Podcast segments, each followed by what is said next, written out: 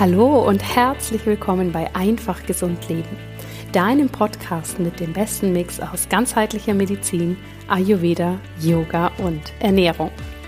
Mein Name ist Dr. Jana Scharfenberg und ich freue mich sehr, dass du heute hier wieder mit dabei bist.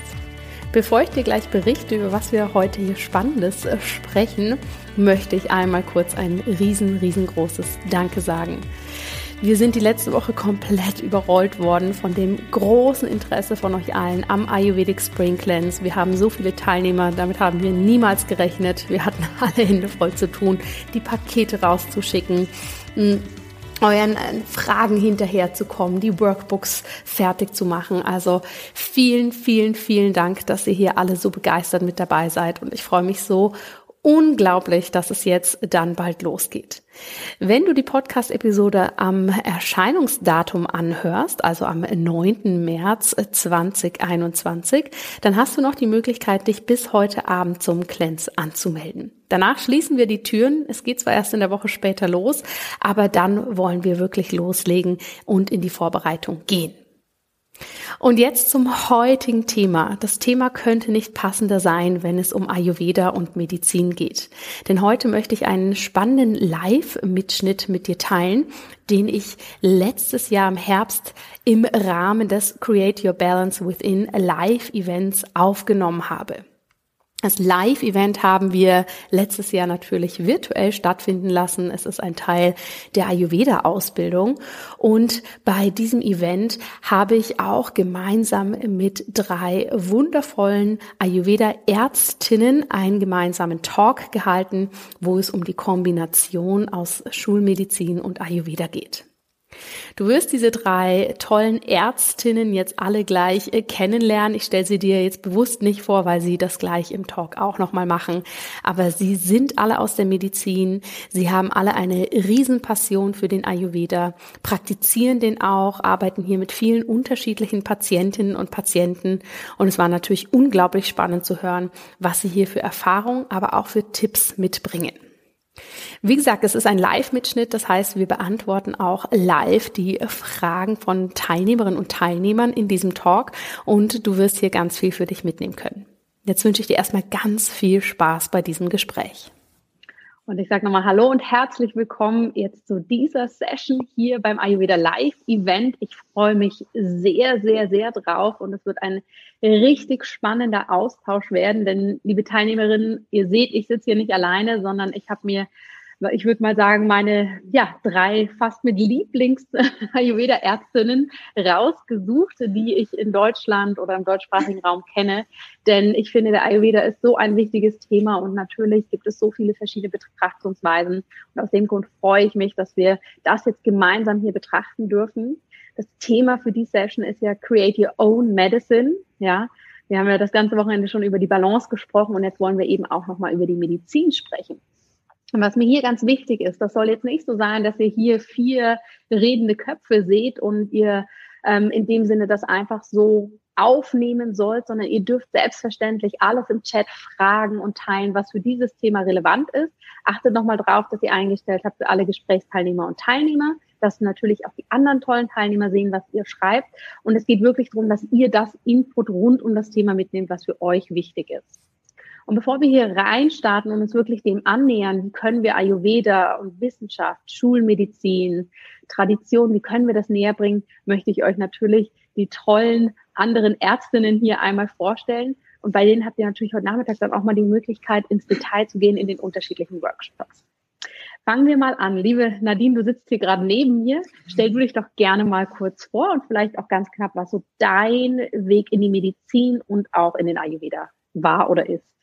Ja, hallo, ich bin Nadine, ich bin ähm, 40 Jahre alt, ich lebe in Köln, jetzt seit neuestem neu zugezogen und ich bin von Haus aus, sage ich immer gern, ähm, Neurologin. Ich habe einen ganz klassisch schulmedizinischen Weg gemacht, habe ähm, sehr früh gewusst, dass ich Neurologin sein möchte, weil mich das einfach unglaublich begeistert hat. Das ist alles so spannend gewesen, so, ja, wer es noch kennt von früher, so Dr. House mäßig, ganz viel Wissen und, und durch sein Wissen einfach viel erfahren und, und äh, auch ein bisschen raten und dann zu einer Diagnose finden, das hat mich immer sehr begeistert. Und ich habe auch lange in der Neurologie gearbeitet, habe sehr früh auch eine Oberarztstelle angetreten und habe da viel gearbeitet, viel gestruggelt und immer das Gefühl gehabt, so du, du kommst nicht an der Stelle an, wo du eigentlich hin wolltest, warum du ursprünglich mal Arzt sein wolltest. Und ja, bin dann irgendwann auf diesem Weg halt ähm, über eine Yogalehrerausbildung, wie bei so vielen, auf den Ayurveda mhm. getroffen mhm. und habe im Ayurveda dann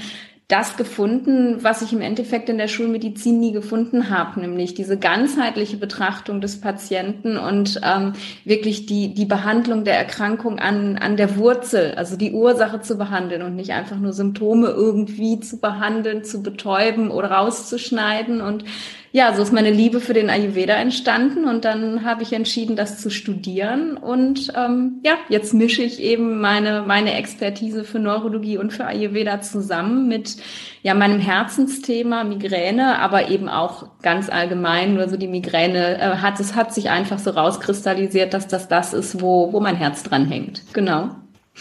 Ja. Super, vielen Dank. Liebe Alina, wie war das denn bei dir? Erzähl du uns mal, wie dein Weg da gegangen ist. Ja, hallo erstmal. ich bin Alina und ähm, ich habe 2011 angefangen, Medizin zu studieren. Ich wusste schon relativ früh, dass ich das machen möchte, dass ich ähm, ja eigentlich so ein bisschen den Menschen wirklich helfen möchte, in die volle Gesundheit zu kommen. Ähm, und ich habe schon früh auch bemerkt im Studium, dass mir so ein bisschen was fehlt. Also ich fand das alles cool und ähm, ich fand auch schön, wenn man über die verschiedenen Krankheiten gesprochen hat. Ähm, aber so, ich weiß noch genau, so im neunten Semester war das, da habe ich gedacht, oh, aber irgendwas anderes muss es doch geben auch. also außer diese klassische, ähm, ich habe ein Symptom und ich behandle das Strategie. Ähm, und dann habe ich auch nach meinem Studium eine Yoga-Ausbildung gemacht. Und ich war damals in Indien. Und da bin ich auf einen Ayurveda-Arzt gestoßen, der dann auch ähm, mich selbst analysiert hat und äh, mir auch so ein paar Tipps gegeben hat. Und irgendwie hatte sich das alles so schön logisch angehört. Und dann dachte ich, boah, irgendwie packt mich das total. Und ich habe das Gefühl, da geht so der Weg hin. Manchmal hat man ja so ein Gefühl. Und ähm, ja, dann habe ich angefangen in der Klinik zu arbeiten, in der Inneren, ähm, weil für mich immer feststand, ich will irgendwie sowas, ähm, ich will richtig in die Krankheiten reingehen. Alle Krankheiten. und ähm, da bin ich auch komplett untergegangen. Also es war wirklich äh, eine Katastrophe, ehrlich gesagt. Ähm, man hat sehr, sehr viel gearbeitet, also wie äh, in der Neurologie natürlich auch. Also ich glaube, da tun sich die Fachrichtungen immer nicht so viel. Das ist einfach so dieser typische Krankenhausalltag, den man halt hat. Ähm, und dann habe ich irgendwann gedacht, okay, ich habe mich wieder an diese Situation aus Indien zurückerinnert und dachte, ich hatte da so ein krasses Gefühl, dass vielleicht in die Richtung mein Weg ist. Und dann habe ich begonnen, ähm, danach zu schauen, was gibt es für Ausbildung in dem Bereich, ähm, vielleicht auch erstmal nur ein Seminar und habe mich dann eben entschieden, die Ausbildung zum Ayurveda-Therapeuten zu machen. Und das war so der beste Schritt, den ich eigentlich gehen konnte, mhm. ähm, weil ich da nochmal gelernt habe, die Medizin auch ein bisschen anders zu verstehen. Ähm, wir haben es eben schon mal angesprochen in unserem kleinen, unserer kleinen Runde, dass eben ähm, der Ayurveda ja nicht unbedingt getrennt ist von der Schulmedizin, sondern man kann es einfach super gut ergänzen. Und das war für mich sehr, sehr wichtig. Ich arbeite aktuell noch in der Allgemeinmedizin, in der Praxis. Ähm, und ich finde es da super cool, das einfach auch mit meinen Patienten, also bei den Patienten anzuwenden, dass halt nicht nur, ähm, nicht nur der Ayurveda ist und nicht nur die Schulmedizin, sondern dass man halt die Kombination aus beidem hat. Ähm, das finde ich super wertvoll.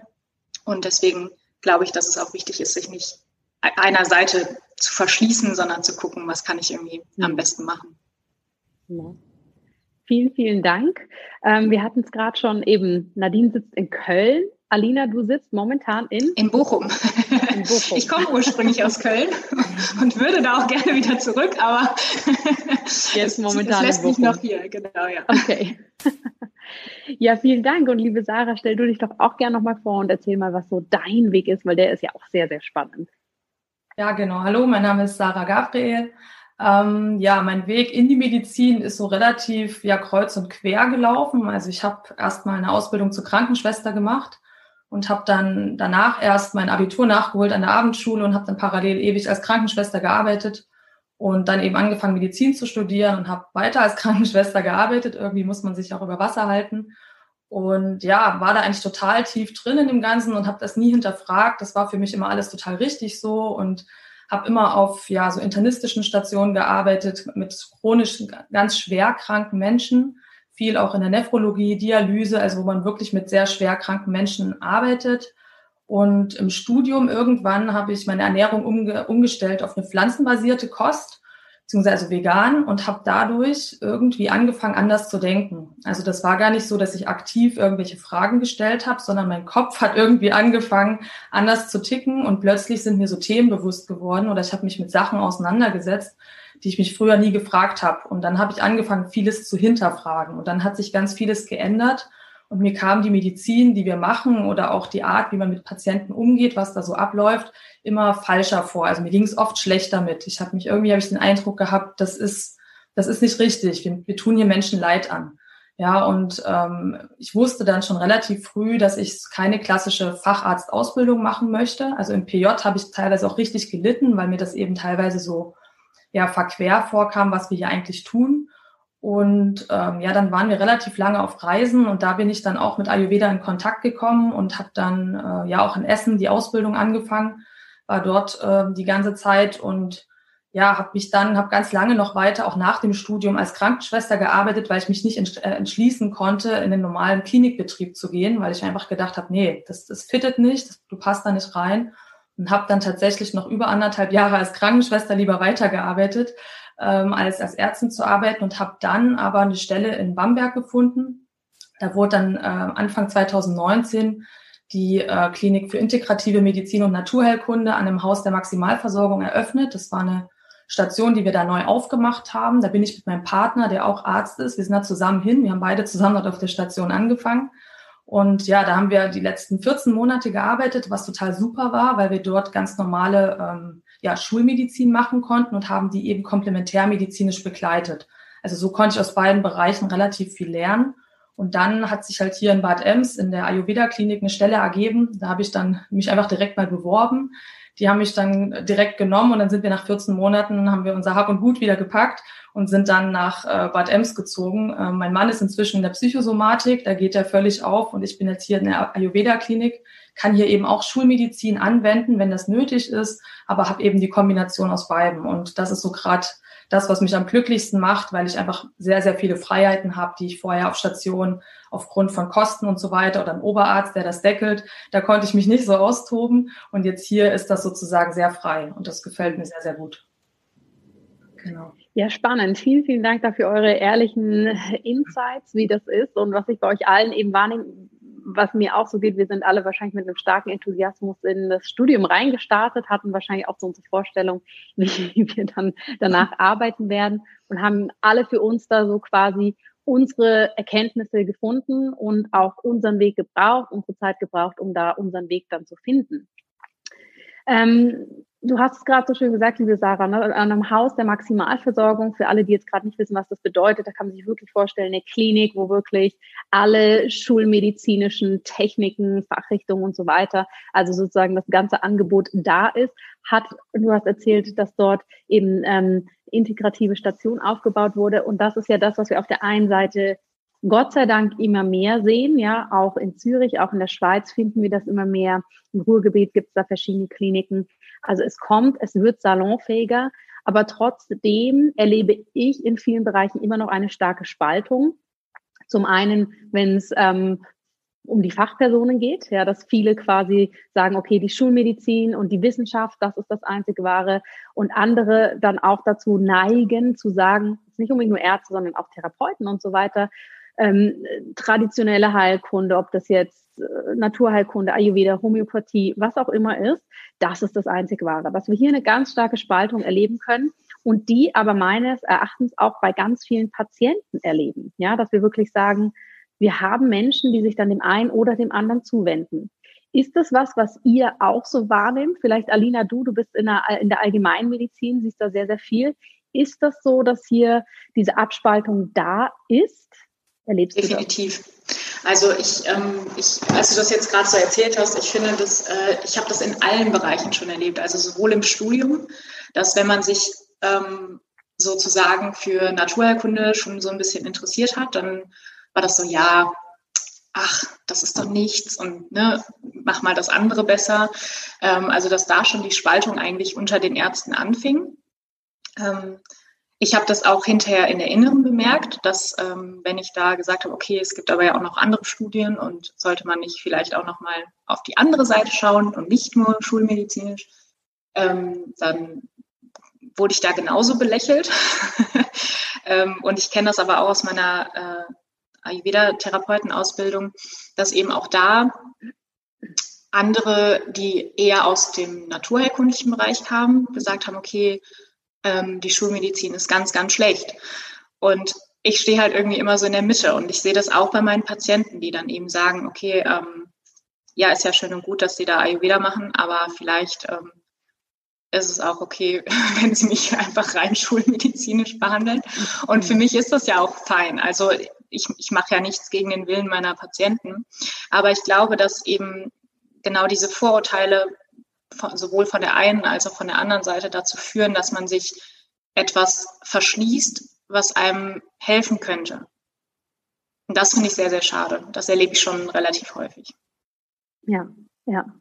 Ja, sehr spannend. Und das ist ja so ein interessantes Phänomen, was wir im Jahr 2020 ja auf ganz vielen Ebenen erleben können, dass man quasi auf der sage mal in Anführungsstrichen, Gegenseite immer das sucht, was nicht funktioniert oder was falsch ist oder was so anders ist, ja, und das dann in so eine ganz krasse Polarität kommt.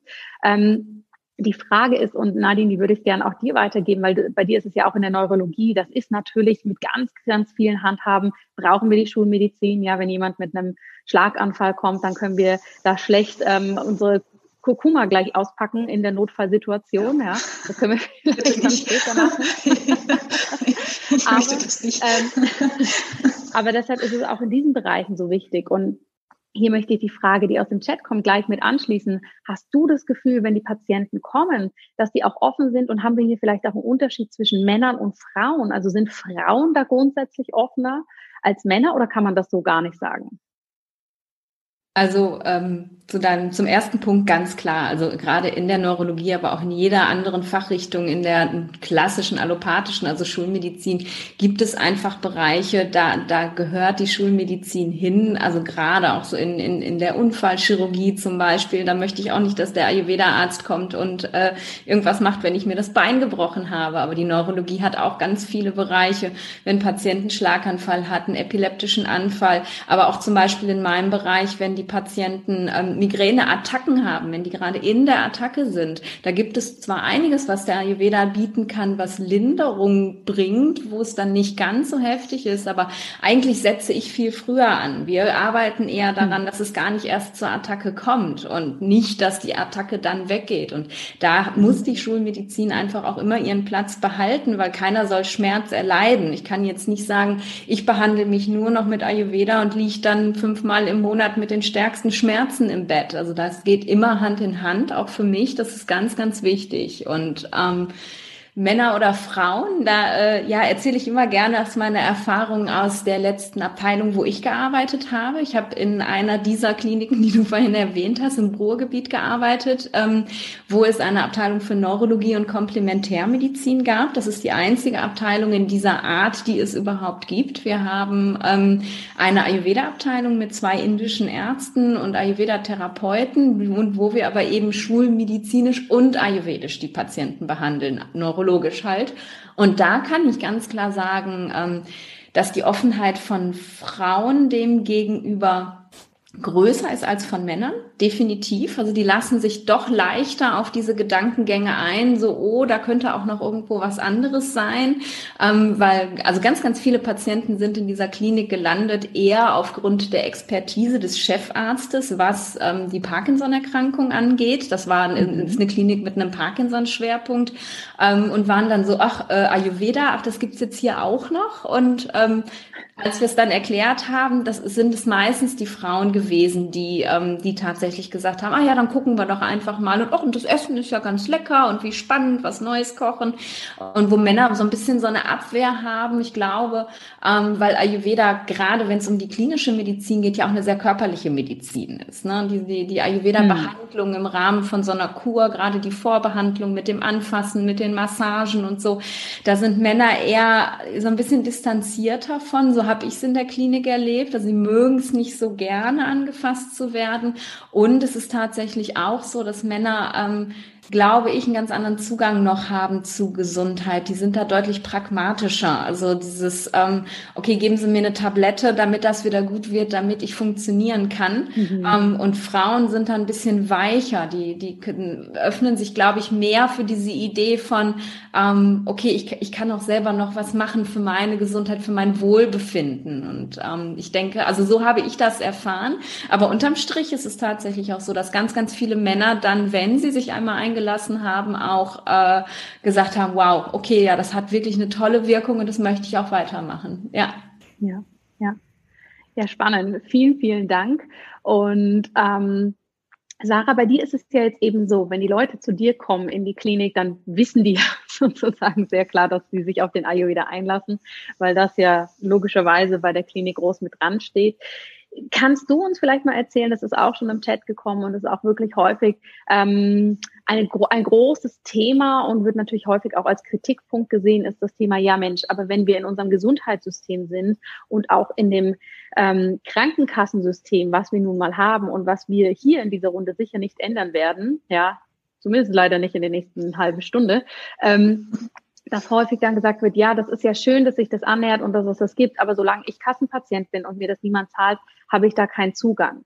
Wie siehst du das bei deinen Patienten, die kommen? Sind hier Dinge von der Krankenkasse übernommen oder dürfen wir vielleicht auch als Klienten slash Patienten umdenken und sagen, wir müssen die Krankenversicherung als etwas verstehen, was die Basis abdeckt und für alles andere, ich sage es wirklich mal so ein bisschen provokant, für alles andere sind wir selbst verantwortlich.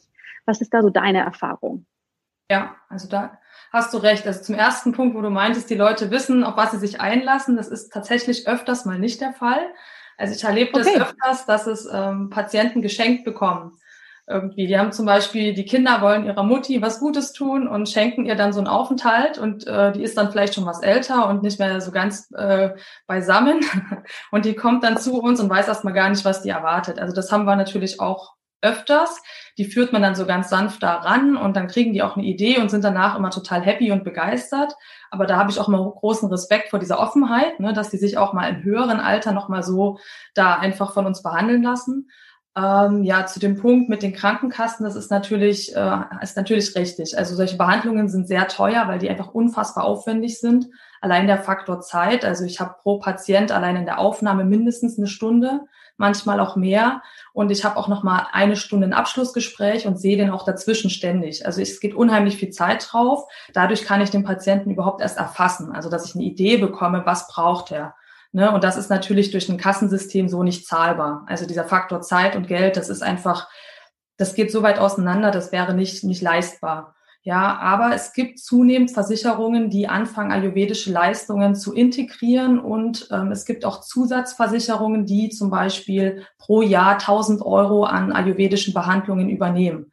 Also da gibt's, glaube ich, ich glaube, das heißt Mannheimer, die Zusatzversicherung Mannheimer, die zahlt sowas und das empfehle ich Patienten, die nicht so viel Geld haben, dass die eine Zusatzversicherung abschließen und somit einen Großteil der Kur ja schon bezahlt bekommen, wir haben viele, die sparen sich das wirklich vom Munde ab. Das sind Leute in ganz einfachen Berufen, die erstmal nicht so viel abwerfen, die sich das aber unbedingt gönnen wollen, weil sie gemerkt haben, wie gut ihnen das tut und die sparen sich das ab. Und dann gibt es natürlich andere, denen das viel leichter fällt, die in anderen Berufsebenen unterwegs sind. Ne? Das, das Publikum ist ganz bunt gemischt. Also da ist alles dabei. Mhm. Und da sehe ich halt auch immer, wenn man unbedingt den Wunsch hat, sich was Gutes zu tun und an einem Punkt ist, wo es einem so schlecht geht und das Gefühl hat, hier geht nichts, nichts mehr weiter und ich brauche eine intensive Begleitung, dann ist sozusagen auch das Geld dann möglich. Also dann ist es möglich zu investieren. Und dann haben die Patienten auch ein sehr gutes Gefühl dabei. Also sie haben das Gefühl, das Geld ist gut angelegt. Ich habe was für mich getan. Und das finde ich äh, immer sehr schön und äh, bestärkt die dann darin, da weiter dran zu bleiben, ja, Geld vernünftig anzulegen sozusagen. Ne? Ist ja immer eine Frage auch der Prioritäten häufig. Ja, Absolut, vielen Dank. Und ich glaube, was wir hier auch nicht vergessen dürfen, wir sprechen ja jetzt hier wirklich von der Königsdisziplin. Ja, das heißt, wenn die Menschen zu euch kommen, machen sie ja wahrscheinlich häufig eine Panchakarma-Kur und eine sehr intensive Behandlung. Aber eben das Glas warmes Wasser am Morgen und meine Routinen, die ich zu Hause entwickeln kann, sind natürlich budgetmäßig eine ganz andere Frage. Und ich glaube, hier dürfen wir auch nicht vergessen, wo setzt der Ayurveda an? Nadine hat das vorhin so schön gesagt, an der Wurzel. Ja, das ist passiert ja schon lange vorher. Und was ist dann wirklich in der Akutsituation? Absolut. Jetzt ist es so, und das äh, spiegeln hier die tollen Teilnehmerinnen auch, ja, dass sie sagen, oh, schön mal zu hören, dass jemand beide Seiten kann, denn eben, wir haben häufig diese Spaltung entweder oder. Und ähm, für viele ist natürlich dann auch, wenn dann ein gesundheitliches Thema da ist, ja, dass ich wirklich sage, Mensch, jetzt habe ich eine Migräne-Thematik oder vielleicht eine Krebserkrankung oder was auch immer wir hier in den Raum werfen können. Jetzt bin ich einfach darauf angewiesen, dass ich hier mein medizinisches eine medizinische Kompetenz für mich habe, die mich begleitet, Ärzte, Pfleger und so weiter. Und was können wir denn dann machen? Wir wollen ja unsere eigene Medizin in dem Sinne kreieren wie können wir das denn für uns hinbekommen, dass wir eben nicht in so ein Fahrwasser kommen, wir gehen in ein großes Krankenhaus und dann wird alles schon medizinisch gemacht. Ich habe das Gefühl, ich kann gar nicht mitsprechen und das war's dann. Nadine, was kannst du uns vielleicht da erzählen? Wie können wir als Patienten, vielleicht, wenn wir, nehmen wir mal den Migräne als Beispiel, hier unser ganz eigenen Mix zusammenstellen? Was braucht es dafür? Hm, ich glaube dafür, also gerade wenn wir so die Migräne angucken, da kenne ich mich ja am meisten mit aus. Ähm, da braucht es halt als allererstes mal ein bisschen Mut, tatsächlich, mhm. ähm, zu sagen, okay, ich, ich, ich möchte das so und ich, ich möchte mir meinen Mix zusammenstellen, weil es ist einfach tatsächlich ganz, ganz häufig so, dass die Schulmediziner, mit denen man arbeitet, ähm, und man ist nun mal auf ja, niedergelassene Neurologen meist angewiesen oder Neurologen in irgendwelchen Schmerzkliniken, ähm, dass die dann noch nicht wirklich so eine Offenheit für haben. Und in dem Moment, wo man sagt, ja, aber, ähm, wird man dann ganz schnell eben da abgekanzelt und ja, dann machen sie halt das andere, aber gehen sie mir nicht auf die Nerven, so auf Deutsch gesagt. Ähm, und da glaube ich, ist es einfach eine, eine große Unterstützung, wenn man jemanden hat, ähm, also äh, einen Ayurveda-Mediziner, Therapeuten, Coach, wie auch immer, ähm, der einen da an die Hand nehmen kann und sagen kann, hey, okay, ähm, wir machen das jetzt zusammen und einem wirklich auch den Mut und diese, diese, dieses Selbstbewusstsein gibt, ähm, zu sagen, das ist völlig in Ordnung, dass du zwei Wege gemeinsam gehen willst, dass man sich eben so auch bei dem Arzt positionieren kann und sagen kann, hey, ich, ähm, ich vertraue auf das, was Sie mir sagen, aber ich vertraue auch das, auf das, was der andere mir sagt und ich mische mir daraus äh, meinen Cocktail, der für mich am optimalsten ist. Und ich denke, dass ähm, ja Mut bedarf das und es bedarf eben Unterstützung. Also ich glaube, ähm, wenn man jetzt zu einem Arzt geht und äh, irgendwie ein Ayurveda-Buch gelesen hat und sagt so, und das ist jetzt meine Therapie und äh, das müssen Sie jetzt akzeptieren, das ist nochmal was anderes, als wenn man wirklich einen Experten auch im, im Hintergrund hat, der einen da wirklich berät und unterstützt und der sich wirklich vielleicht sogar, wie wir alle hier mit beidem so ein bisschen auskennt. Ja. Ja. Dazu ja. würde ich gerne noch was ergänzen, weil ja. ich habe ähm, ich habe das auch also ich glaube, dass, dass die Mischung aus äh, Schulmediziner und einem, egal welche Richtung, ob jetzt TCM oder Ayurveda, dass das sehr gut ist. Aber ich habe es auch erlebt, dass eben, wenn zu viele Köche dabei sind, das äh, nicht so gut endet. Also ähm, dann, dann werden zu viele Therapien gemacht, dann das ist wirklich herausgeschmissenes Geld. Wenn man dann da noch ein Darmkur und da noch irgendwas und im Endeffekt weiß der eine nicht, was der andere macht. Das finde ich auch super schwierig. Mhm. Ähm, also ich habe wirklich Kunden, die dann teilweise bei einem Allgemeinmediziner sind, bei einem äh, Heilpraktiker, dann noch bei einem TCMler und dann kommen sie zu mir. Und dann bin ich wirklich diejenige, die sagt, ähm, ich, ich helfe dir gerne, aber das Problem ist, ich habe keine Ahnung, was die anderen machen. Ich weiß nicht, ob sich das überschneidet und ob das gesund ist beides zu tun, also schon allein von den verschiedenen Heilmitteln. Ähm, deswegen, mhm. Also zu viel ist auch nicht gut, aber die, die Kombination, also man sollte sich einfach selber überlegen, was möchte ich wirklich? Ich glaube, das ist halt so ja. der erste Schritt zu sagen, will ich, will ich Ayurveda, will ich TCM, will ich ganz klassische Naturheilkunde? Ähm, und dann kann man anfangen, das zu kombinieren, aber auch so, dass die Leute wissen, was sie tun. Ja. Ähm, zum Beispiel, weil, also wenn jetzt, wenn jetzt ähm, Kunden zu mir kommen und das sind keine ähm, Patienten von mir aus der allgemeinmedizinischen Praxis, dann lasse ich mir auch immer alle Befunde mitgeben. Ja.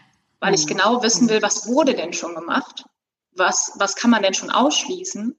Ähm, wenn es jetzt zum Beispiel, bleiben wir beim Thema Kopfschmerz, wenn jetzt noch nie irgendwie ein MRT gemacht wurde und der hat aber die heftigsten Kopfschmerzen, da würde ich mir halt auch sagen, denken, okay, vielleicht muss ich da noch mal ein bisschen schulmedizinischer reingehen und nicht nur der Ayurveda. Das ist halt so, ja. Wo man ein bisschen vorsichtig sein muss. Definitiv. Also hier sind ganz, ganz wichtige Punkte. Ne? Das erste ist, dass man wirklich für sich einsteht, den Mut hat, das auch zu sagen. Und ich glaube, selbst wir als Ärztin wissen, wie schwierig das ist, wenn man dann da irgendwo sitzt. Ich habe das erst wieder in der im Kinderspital erlebt. Zack, zack, dann geht jemand rein, bam, bam, bam, wird das geklärt und ist schon wieder weg. Und ich selbst ich, wo ich ja weiß, um was es geht, bis zu einem gewissen Maß, bin so, ähm, okay, schon wieder alles vorbei. Ja, das heißt, sich vorbereiten, den Mut haben, auch schauen, was möchte man, sich informieren und natürlich darf man ausprobieren. Aber ich gebe dir absolut ja. recht, Alina. Viele Köche, ver, ähm, zu viele Köche ver, verderben den Brei. Und du hast ja jetzt quasi hoch ausgebildete Therapeuten genannt. Ja, und wir haben ja noch nicht mal Dr. Google und Dr. Instagram mit ins Feld geführt, die dann häufig auch noch konsultiert werden. Es ist natürlich was, was wir ganz, ganz ähm, klar betrachten müssen und dürfen. Ähm, Sarah, möchtest du da auch noch was ergänzen zu dem Thema, was es braucht und wie wir als aus Perspektive von Klienten oder Patienten hier wirklich für uns einstehen dürfen. Ähm, denn wie gesagt, auch hier nochmal zur Betonung, natürlich würden wir alle gerne das Gesundheitssystem ändern, aber das werden wir an dieser Stelle nicht tun. Aber wir können uns ändern, unsere Perspektive jetzt momentan. Was kannst du da noch äh, für Tipps vielleicht geben? Ich fand das, was äh, Alina gerade gesagt hat, sehr hilfreich. Das ist nämlich das, was ich sehr oft bemängel oder wo ich mich manchmal ein bisschen ärgere, wenn ähm, ich nicht alle Befunde bekomme. Also das Allerwichtigste sind wirklich, dass man alle Befunde, alle Labore bekommt, die es nur irgendwie gibt, ja. dass man irgendwie, sage ich mal, dieses Puzzle zusammensetzt. Weil das ist das, was ich stark kritisiere, dass es unfassbar viele Facharztrichtungen gibt. Es gibt über 52 Fachärzte ähm, an Richtungen, die man einschlagen kann. Und es gibt aber niemanden, der dieses Puzzle zusammensetzt. Und eigentlich wäre die einzige Schnittstelle der Hausarzt. Aber der hat aufgrund ähm, dieses hohen Durchlaufs, hat er eine unfassbar kleine Zeit, das Zeitfenster ist bei fünf bis sieben Minuten pro Patient. Und dem kann man das ja gar nicht mehr zumuten, dass er dieses Puzzle zusammensetzt. Und dann sind wir wieder beim Faktor Zeit. Ne? Also in dem Moment, wo, wo sich zum Beispiel der Ayurveda-Arzt oder ja, naturheilkundlicher Arzt die Zeit nehmen kann, weil es zum Beispiel privat läuft, kann der endlich mal dieses Puzzle zusammensetzen und dem Patienten überhaupt sagen, was macht denn hier Sinn, in welche Richtung sollten wir gehen oder wo müssen wir mal ein bisschen Abstriche machen. Also ich finde das extrem wichtig und das verstehe ich auch in meiner Arbeit so. Ich möchte immer das Puzzle zusammensetzen. Das ist mir das Allerwichtigste, weil das, das hilft so unfassbar weiter, wenn man schon mal einen groben Überblick hat. Ja, und das, ja. Ähm, das ist unfassbar wichtig. Das muss man machen, ja. Absolut. Vielen Dank. Ich hake hier mal kurz ein, weil die Frage jetzt mehrmals im Chat kam. Oh, in der Schweiz ist es noch nicht so weit. Oh, in Österreich ist es noch nicht so weit. Ähm, informiert euch. Wir haben in jedem Land einen Ayurveda-Verbund. Wir haben den Schweizer Ayurveda-Verbund. Wir haben äh, die Deutsche Ärztegesellschaft für Ayurveda-Medizin. In Österreich gibt es sowas auch. In jedem Land gibt es hier integrative Kliniken, die das haben. Ich kann vielleicht für die Schweiz noch ergänzen, weil das jetzt ein paar Mal kam. Hier werden tatsächlich einige Ayurveda-Leistungen anerkannt über die Zusatzversicherung, über das EMR-System. Also ich glaube, die Schweiz muss sich hier gar nicht in dem Sinne klein machen. Wir haben hier ganz, ganz viel. Ähm, Deshalb wirklich da bei den Verbänden nachfragen und schauen. Wie ist das für euch? Wie macht ihr selber das, auch wenn ihr jetzt Ärztinnen seid, wenn ihr Symptome habt und das Gefühl habt, hm, das sollte ich jetzt angehen, ja? Ähm, was ist euer Weg, den ihr dann für euch zeichnet? Lasst ihr immer alles erst schulmedizinisch abklären? Ähm, geht ihr erst zum Ayurveda-Arzt? Wie macht ihr das? Alina, wie gehst du da für dich vor? Also ich war schon lange nicht mehr so richtig krank, ehrlich gesagt. Aber was ich letztes Jahr hatte, und das war eine ganz gute Erfahrung, ähm, ich bin beim Surfen oder vielmehr, ja, also im Surfurlaub, bin ich umgeknickt und ähm, hatte mir meine Bänder angerissen. Ähm, und dann kam ich nach Hause und dachte, na ja, gut, gehst du mal zum Orthopäden. und ich musste lachen, weil ich den, den Ausgang der äh, Geschichte schon kenne. Und dann hat er gesagt, ja, ähm, ist halt angerissen, müssen wir nichts machen. Also MRT ist auch gelaufen. Ähm, wir, ähm, wir können das einfach ruhig stellen. Ich so, ja, super. Ich bin Yogalehrerin, ich bin Ärztin, ich laufe den ganzen Tag rum. Das funktioniert eigentlich nicht, das ruhig zu stellen, aber okay. Gut. Und dann ähm, bin ich tatsächlich über ein halbes Jahr damit rumgelaufen. Ähm, und es wurde einfach nicht besser. Also ich konnte monatelang kein Yoga machen. Ähm, ich ich war sogar in Duisburg dann beim Sprunggelenksspezialisten, der meinte dann auch, ja, einfach ruhig stellen. Ähm, und zu guter Letzt habe ich dann gedacht, na gut, ich gehe jetzt mal zum Osteopathen. Ich war vorher noch nie beim Osteopathen und ähm, habe mich einfach mal darauf eingelassen. Und dann habe ich gedacht, okay, krass, nach der ersten Sitzung, es war einfach weg. Es war einfach alles gut. Und heute ist es so, dass ich meine Patienten ähm, dass ich dann auch sage, okay, wenn ihr irgendwas ähm, am Bewegungsapparat habt, geht zum Orthopäden, lasst es einmal richtig abchecken. Aber dann geht auch mal zum Osteopathen und lasst es da auch nochmal richtig abchecken. ähm, also einfach, weil das so meine persönliche Erfahrung war. Ähm, und ich bin immer so, dass ich mir denke, okay, wir haben hier, also auch wenn vieles nicht bezahlt wird und ich weiß, wir würden uns wünschen, dass die Medizin ganzheitlicher wäre. Trotzdem haben wir eine gute Absicherung hier und kriegen viel bezahlt. Also auch ein MRT ist ja nicht günstig, ja, und das kriegen wir trotzdem bezahlt. Ähm, deswegen lasst es schulmedizinisch abchecken, lasst auch mal Blut abnehmen. Ich finde, aus dem Blut kann man auch unfassbar viel ablesen. Ähm, und wenn euch das aber nicht weiterbringt, dann lasst auch gerne jemanden alternativ drauf schauen. Aber so ist halt schon mal sicher, dass es nichts Akutes und nichts Schlimmes ist, finde ich. Also gerade wenn man jetzt so Brustschmerz hat, ähm, da würde ich auch erstmal vielleicht ein EKG, also jetzt nicht jeder Brustschmerz braucht ein EKG, aber wenn man, ähm, wenn das bei Belastung immer schlimmer wird zum Beispiel, dann lasst mal ein EKG schreiben. So, das bringt niemanden um und das kostet euch nichts, das wird übernommen und dann kann man immer noch gucken, okay, vielleicht liegt es an zu hohem Blutdruck und dann schaut man, wie kann man kann man durch die Ernährung äh, den Blutdruck senken, kann man durch Gewichtsreduktion den Blutdruck senken. Aber immer, dass halt das Risiko minimiert wird, dass was Schlimmes passiert. Ja, auf jeden Fall. Super, vielen Dank. Und hier, ne, klar gibt es auch viele tolle Physiotherapeuten. Nur weil Alina Definitiv, aus ihrer persönlichen ja. Erfahrung erzählt, wo sie hingegangen ist, heißt das nicht, dass alle nein, anderen nein, nein. Also, nicht gut sind. Auch genau. hier immer bedenken, viele, viele, viele Wege führen dahin, wo wir ja. hinwollen und jeder hat seinen Ansatz. Die Frage, die jetzt ganz häufig noch kam, war, Mensch, wie ist denn das ähm, jetzt auch nochmal aus eurer persönlichen Sicht? Ja, man geht diesen schulmedizinischen Weg und dann plötzlich oder ne, für sich selber langfristig innerlich orientiert man sich hier um. Wie nehmen das so die Kollegen wahr? Liebe Nadine, vielleicht kannst du uns da mal mitnehmen. Du bist ja gerade in einer ganz spannenden Situation, dass du jetzt auch nach außen sehr, sehr stark mit dem Ayurveda auftrittst, gerade ein Buch rausgebracht hast. Alina hat auch einige Bücher verfasst, aber bei dir ist es gerade so frisch. Nimm uns mal mit. Feinden einen Kollegen da an? Finden die es irritierend oder gibt es vielleicht sogar auch zu denken, so, hm, was gibt es denn da noch? Ähm, mehr Ersteres als Zweiteres tatsächlich, leider. Ähm, der, der erste Schritt, den ich ja so aus dieser ganz klassischen Schulmedizin rausgemacht habe, war ja der Schritt äh, in diese komplementärmedizinische Klinik. Und ich habe vorher ähm, ja in der Akutneurologie gearbeitet. Also ich habe eine Schlaganfallstation geleitet, dann eine Intensivstation, dann ähm, den neurologischen Teil einer Notaufnahme. Also ich war immer an vorderster Front sozusagen. Und ähm, da war es wirklich so in diesen Bereichen, dass die Kollegen ähm, überhaupt nicht verstanden haben, was denn da jetzt eigentlich mit mir los ist. Und ähm, eher so immer in die Richtung kam, so ja, willst du da mal drüber reden? Und ähm, ja, ist das jetzt irgendwie, hast du ein Burnout oder sowas? Ähm, also es war wirklich ein, ähm, ein völliges Unverständnis davon, wie man denn jetzt diese Sache machen kann. Und dann gab es dann so ein paar, die das so belächelt haben, ja, du und dein mein Aloe Vera, ne, das kennen ja auch ganz viele mit dem Aloe Vera, die das gar nicht verstanden haben, worum es denn jetzt eigentlich geht, aber die ja mich kannten und wussten, Yoga ist schon seit über zehn Jahren Teil meines Lebens und ja, das ist wieder so eine Spinnerei von ihr.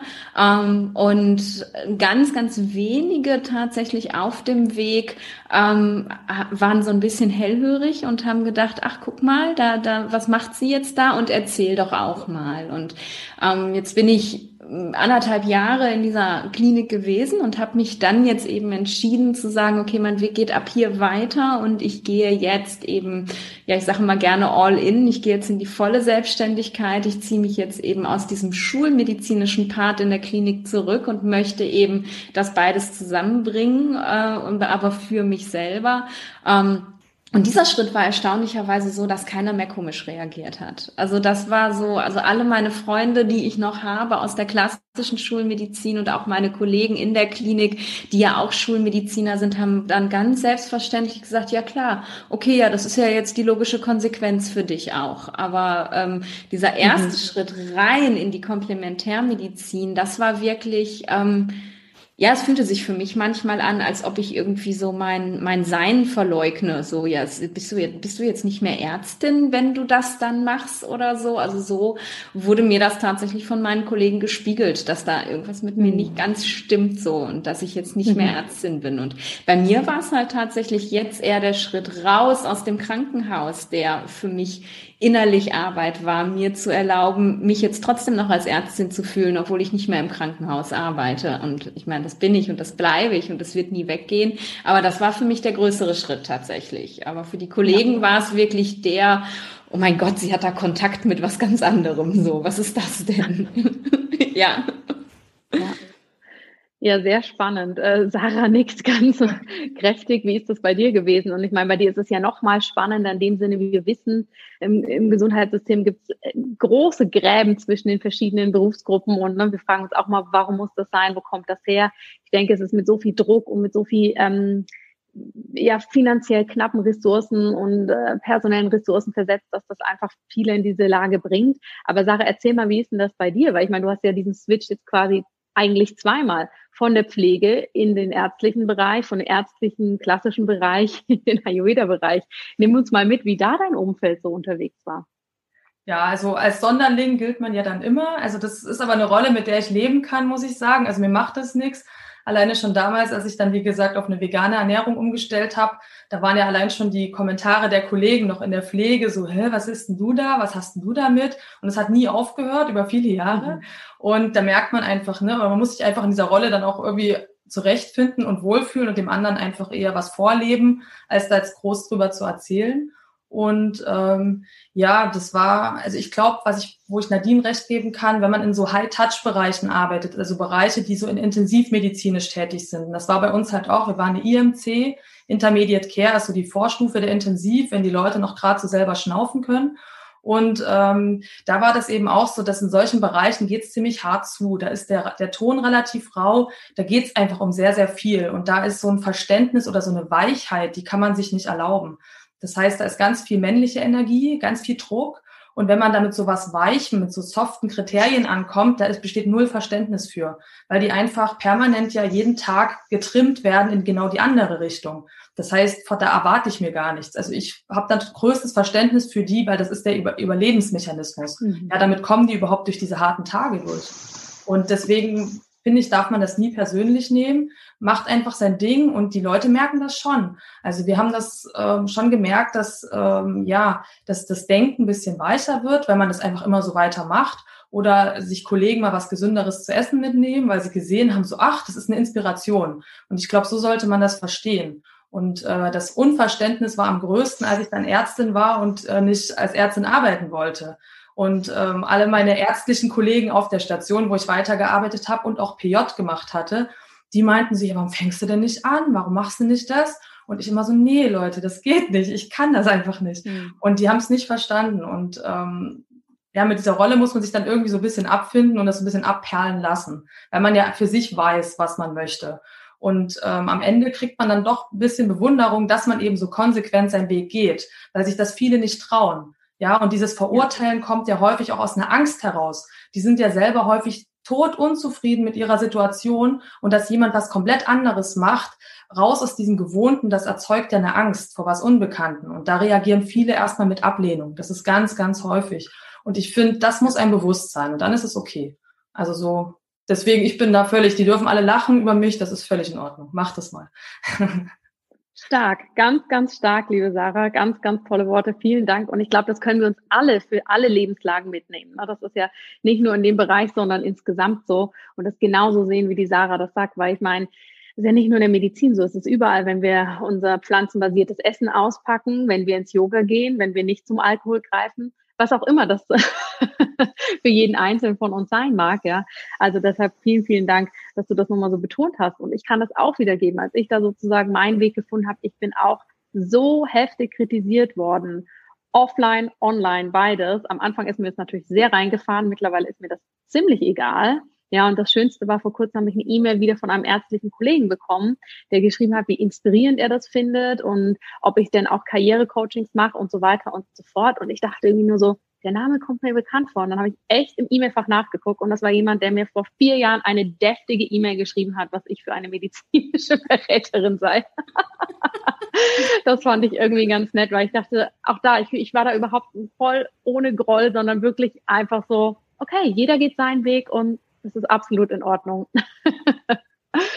ja, lasst uns, bevor wir hier noch ein paar Fragen natürlich anschauen äh, können, vielleicht noch einmal rundum gehen. Create your own medicine.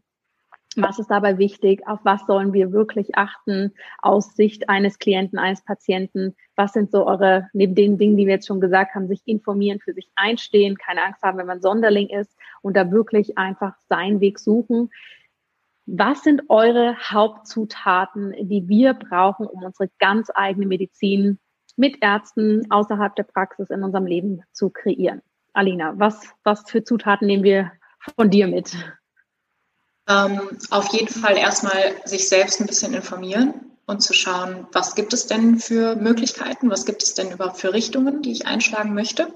Das ist, glaube ich, immer so das Wichtigste, dass man für sich selber klar hat, was man will weil wenn man das sich selbst schon so ein bisschen ähm, klar gemacht hat, dann kann man es auch anderen besser mitteilen. Wenn du, wenn du nur so eine vage Ahnung hast von dem, was du möchtest, dann ist es natürlich auch schwierig. Ärzte sind ja häufig ähm, auch eine Autoritätsperson vor Patienten. Und ich kenne das auch selber, obwohl ich Ärztin bin, wenn ich vor einem anderen Arzt sitze und dem äh, irgendwie meine Beschwerden erklären möchte, dann äh, werde ich immer so klein mit Hut. Und ähm, komisch, ne? Deswegen, ja, es ist, ich weiß auch nicht warum, ja. aber keine Ahnung. Ähm, aber deswegen ist es halt wichtig, dass man, dass man für sich wirklich klar hat, was will ich, ähm, was habe ich für Fragen. Also ich finde es immer super wichtig und ich liebe das auch, wenn Patienten mit einem Zettel an Fragen zu mir kommen, weil dann haben die strukturiert für sich klar, was ihre Fragen überhaupt sind.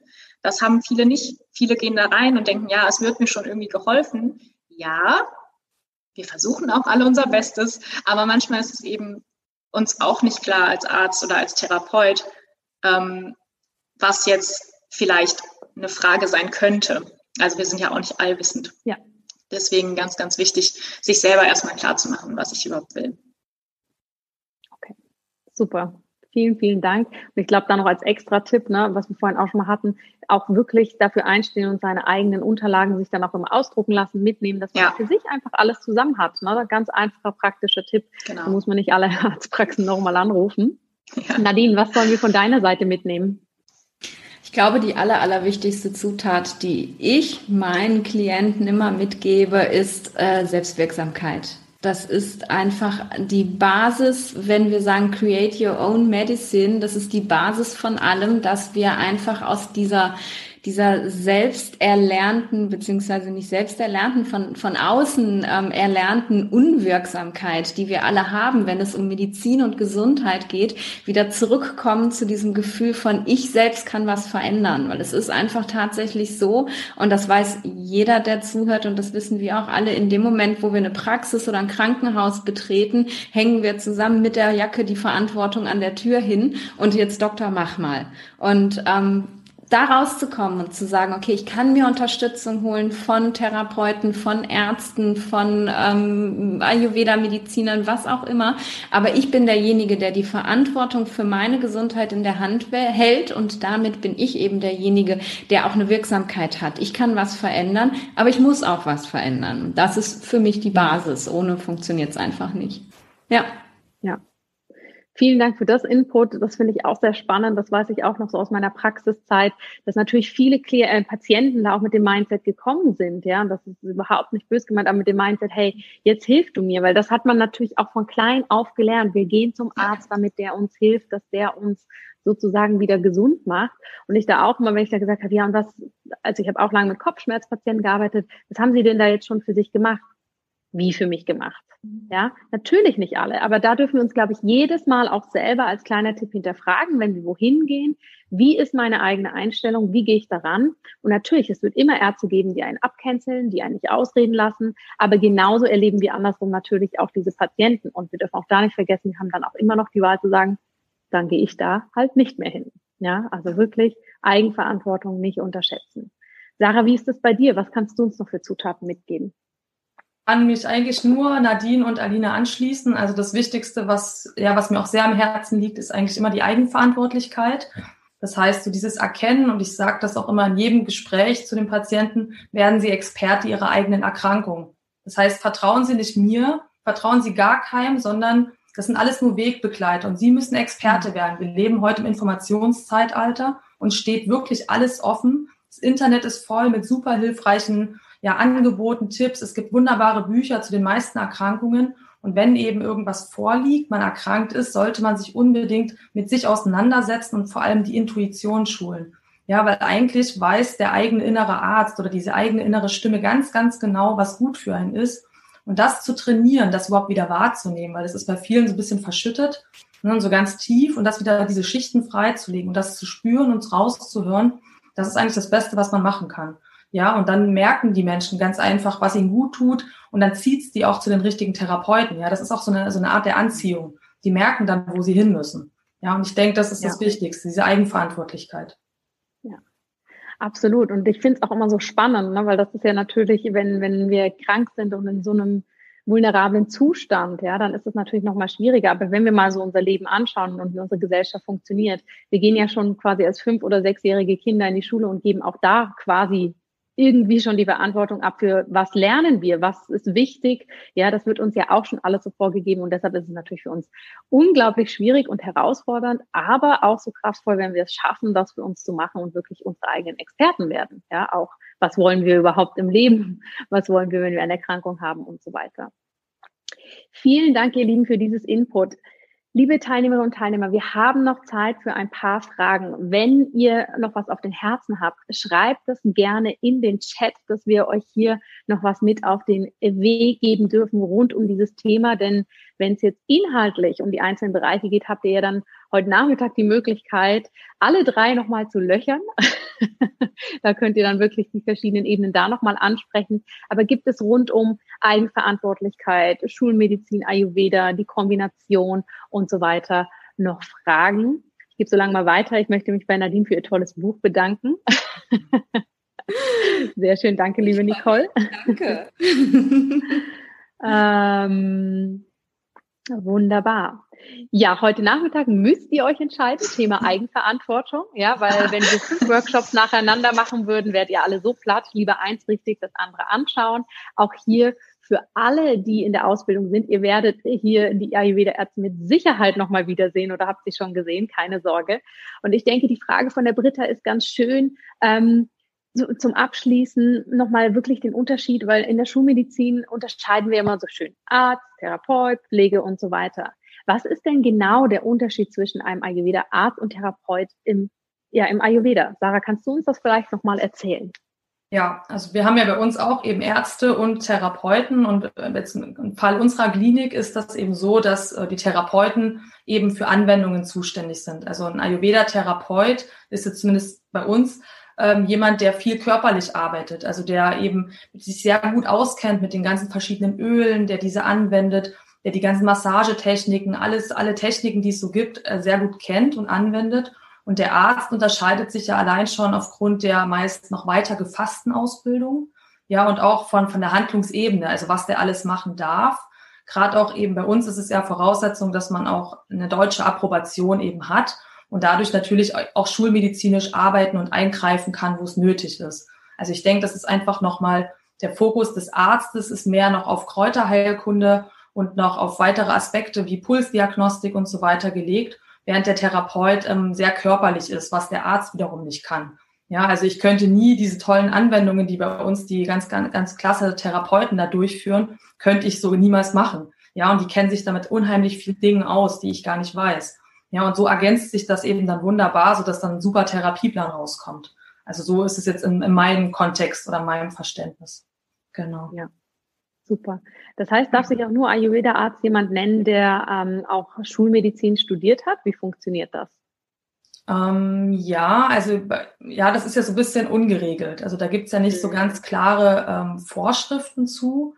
Also wir haben ja auch einen indischen Arzt und der hat eben in Indien Ayurveda, aber auch schulmedizinisch studiert, hat aber zum Beispiel keine deutsche Approbation, ne, weil das ja hier ganz anderer Prozess ist. Und alle anderen müssen aber Deutsch, ähm, in Deutschland ganz normal Medizin studiert und sich dann eben über mehrere Jahre weitergebildet haben. Aber es ist, glaube ich, kein richtig geschützter Begriff, wo es so eine ganz einheitliche Ausbildung gibt. Also das lässt relativ viel Spielraum.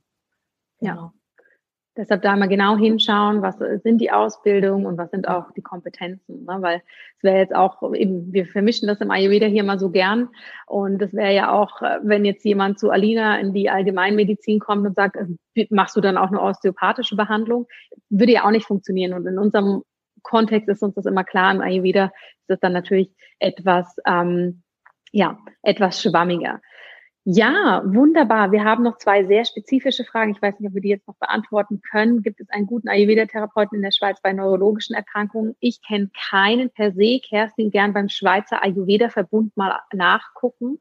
Schweizer Ayurveda-Verbund. Nadine, kennst du irgendeinen Kollegen in der Schweiz? Nee, leider nicht, aber ähm, da würde ich im Allgemeinen gerne was zu sagen, weil ähm, das ist ja eine Frage des Krankheitsverständnisses. Ich muss lachen, weil du das immer so gerne sagst. Das immer wiederholen und wiederholen. Es ist eine Frage, also gerne. wir sind in Deutschland ja eben so, dass wir ähm, ein, ein, ein Bild haben von, von Krankheit. Und eigentlich muss ich, ich ja auch sagen und jeder andere auch, der sich so spitz positioniert, also sagt, ich bin jetzt Ayurveda-Migräne-Expertin, ich unterstütze dieses Bild ja eigentlich. Aber im Endeffekt ist es tatsächlich so, dass es im Ayurveda nicht darum geht, ähm, die Krankheit Krankheit zu behandeln, wie die Migräne, die Multiple Sklerose oder den Bluthochdruck oder den Diabetes, sondern wir behandeln halt immer Dosha-Ungleichgewichte, also ein erhöhtes Dosha, ähm, das eben zu verschiedensten Symptomen führt und das ist eben dann äh, manifestiert sich in der Art von Erkrankung. Das heißt, ein gut ausgebildeter Ayurveda Mediziner oder ein in Indien studierter Ayurveda-Arzt, ich trenne da halt immer noch so ein bisschen, ähm, der kann eine gynäkologische, eine neurologische, eine allgemeinmedizinische, eine Kinder, eine psychiatrische Erkrankung, der kann alles behandeln, weil er behandelt ja das Dosha und nicht diese Krankheit. Das wollte ich noch sagen. Das muss mal gesagt Wunderbar. Ich musste nur so schmunzeln, weil Nadine das immer gerne, wenn wir auch telefonieren oder uns irgendwie unterhalten, sagen, ah, das können wir doch gar nicht so machen für das und das Thema. Sehr schön. Es stimmt, es macht Sinn und da haben wir auch schon ganz häufig, gerade auch in der Ausbildung drüber gesprochen, dass wir auch so ein bisschen so ein Ayurveda-Mindset natürlich brauchen, weil wir sind auch alle so drauf gepolt. Was macht Ayurveda bei? Ne? Wie kann ich durch Ayurveda das und das? Und wir haben eben nicht den Kopfschmerz, den haben wir so grundsätzlich schon nicht und im Ayurveda dann gleich zweimal nicht. Deshalb macht es das ja auch zu so einer spannenden Medizin und natürlich darf auch hier die Kombi mit reinkommen, ne? wie Nadine das auch macht. Ist Ayurveda-Medizinerin, hat das mit der Migräne als Steckenpferd, aber trotzdem wird der gesamte Ayurveda mit einfließen. Ihr Lieben, herzlichen Dank, dass ihr da wart. Mein, mein großer Dank gilt natürlich hier meinen wundervollen Kolleginnen. Ich könnte da den ganzen Tag weiter drüber sprechen und würde jetzt gerne nach Köln, Bad Ems und sonst wohin kommen, um da mich weiter auszutauschen. Das wird auch hoffentlich in Zukunft wieder mal passieren. Ich danke euch, dass ihr hier wart und, äh, und so ehrlich und ja offen mitgenommen habt in eure Bereiche. Und ich danke natürlich allen Teilnehmerinnen, dass ihr so tolle Fragen gestellt habt, dass ihr hier da wart. Und ich wünsche euch vor allem ganz viel Spaß heute Nachmittag dann auch in den Workshops. Und ich werde da sicher auch mit rein schnuppern und euch zuhören. Vielen, vielen Dank für eure Zeit. Macht's gut ja, und wir sehen uns später wieder. Danke euch. Tschüss. Tschüss. Tschüss. Vielen Dank, dass du diesen Talk angehört hast, dass du hier mitgekommen bist in meine Welt und ja, so auch ein bisschen schon mal hast in die Ausbildung reinschnuppern können. Da machen wir natürlich ganz, ganz viele solche Themen und haben ganz viele so tolle Gäste. Wir werden dafür im Übrigen auch bald wieder die Türen öffnen. Das heißt, wenn du möchtest, kannst du dich hier auch schon unverbindlich auf die Warteliste eintragen. Du findest den Link dafür in den Show Notes und ich freue mich natürlich, wenn wir hier dann bald bald in Kontakt treten können.